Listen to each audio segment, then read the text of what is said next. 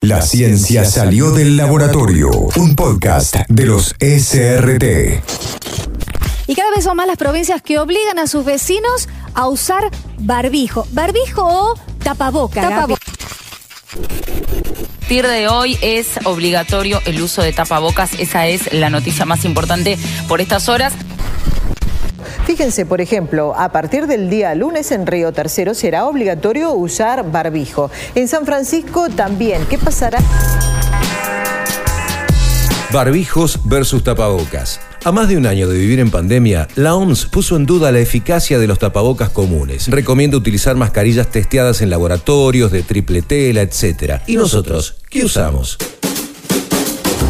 Relevamiento propio en el micro y macrocentro de Córdoba sobre 100 personas nos arrojó que 88 usaban tapabocas comunes, cuestionados por la OMS, 6 barbijos quirúrgicos, los celestitos y blancos, uno la mascarilla del CONICET y 5 no llevaban nada. El relevamiento es más que elocuente. La mayoría usamos tapabocas que según la OMS no sirven. ¿Y por qué será?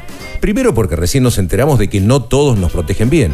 Otra razón es práctica. Los venden en cualquier lado, son infinitos en variedad y se pueden lavar y reutilizar hasta que se rompan, mientras que los quirúrgicos, por ejemplo, son descartables y cuestan entre 30 y 50 pesos cada uno. Una alternativa válida podrían ser las mascarillas de uso no medicinal pero de eficacia testeada. El más conocido es el Atom Protect. Cuesta en promedio 500 pesos, pero se pueden lavar hasta 15 veces. El Atom Protect nació de la alianza de Kobe SRL, una pyme textil de La Matanza, con gente del CONICET.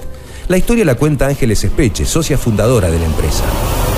Él había visto la nanotecnología para aplicar a las toallas, para sacarle, viste, el olor ese feo humedad que tiene Claro. las toallas. Y me dice, ah, no, pero ¿y si hacemos con nanotecnología? Porque entonces así eliminamos y bueno, se le ocurrió todo muy fantástico y, y dice, yo me voy a contactar con alguien del CONICET.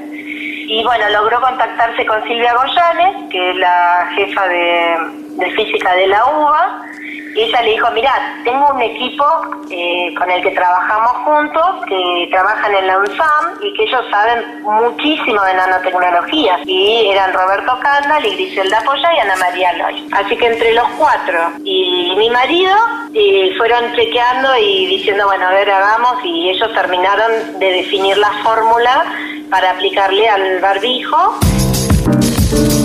El problema es que, según nos decía Marcelo Olmos de la cooperativa que provee al Colegio de Farmacéuticos local, son difíciles de conseguir. Quienes lo tienen los compraron en Mercado Libre, a través de la página de la empresa, que advierte demoras en la entrega, o de distribuidores que compran en cantidad y después los venden a su vez.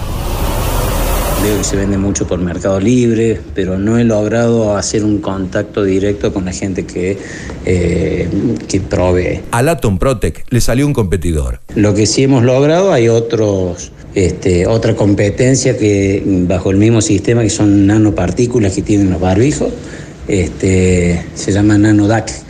Eh, ese sí se consigue y estamos viendo de poder distribuirlo. El barbijo cuesta entre 20 y 25% más barato, tiene las mismas características del el que está aprobado por CONICET. En síntesis, la mayoría de nosotros usamos protección dudosa durante un año. Las alternativas eficientes son caras o difíciles de conseguir. ¿Cuántos se habrán contagiado por esa razón pensando que con el tapabocas casero servía? ¿Cuánto nos protege un tapabocas común? Si hay demanda, ¿no se puede mejorar la logística de los que sirven de verdad para hacerlos más masivos y accesibles? Esto fue una producción de los SRT.